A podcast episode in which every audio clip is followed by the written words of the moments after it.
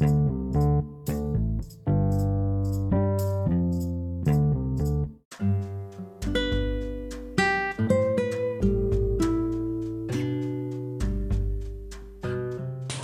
mi nombre es María Paula Montoya Vélez del grado sexto 1. Hoy voy a hacer una entrevista a un invitado muy especial, nuestro planeta Tierra. Bienvenido, señor planeta. ¿Cómo está usted? Muchas gracias, María Paula. A decir verdad, no me encuentro muy bien, pues en estos momentos me siento un planeta herido. Bueno, señor planeta, continuando con la entrevista, ¿por qué se considera usted un planeta herido? Me considero un planeta herido porque la mayoría de los recursos naturales que poseo se han visto afectados debido al uso indiscriminado de muchos de ellos. Es así como el agua es contaminada por gran cantidad de sustancias nocivas y basuras. El aire se ve afectado por muchos factores perjudiciales.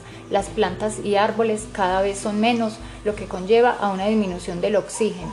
La sobreexplotación de los recursos naturales y el consumismo del ser humano han llegado a límites extremos que han hecho que el ecosistema pierda su equilibrio natural y aparezcan consecuencias muy graves que me afectan a mí y a los que me habitan.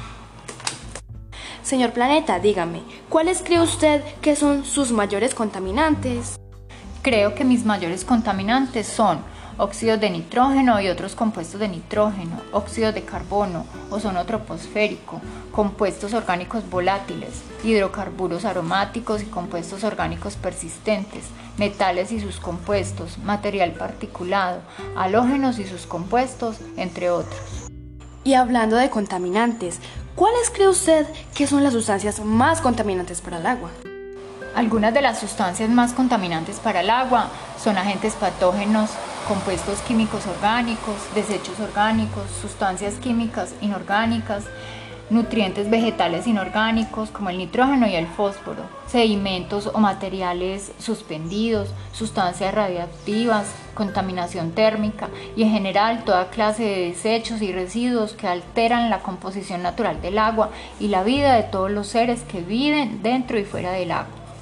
¿Cuáles cree que son los gases más perjudiciales para usted y para los que lo habitan?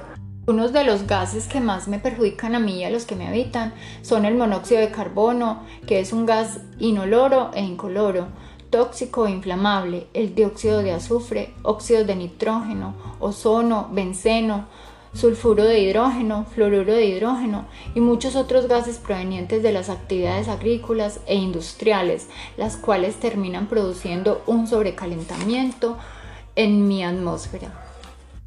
¿Cómo cree usted que podría haber menos explotación de recursos naturales? Creo que la explotación de recursos naturales pudiera disminuir conservando múltiples formas y funciones de la naturaleza, creando un hogar equitativo para las personas y demás seres que habitan aquí.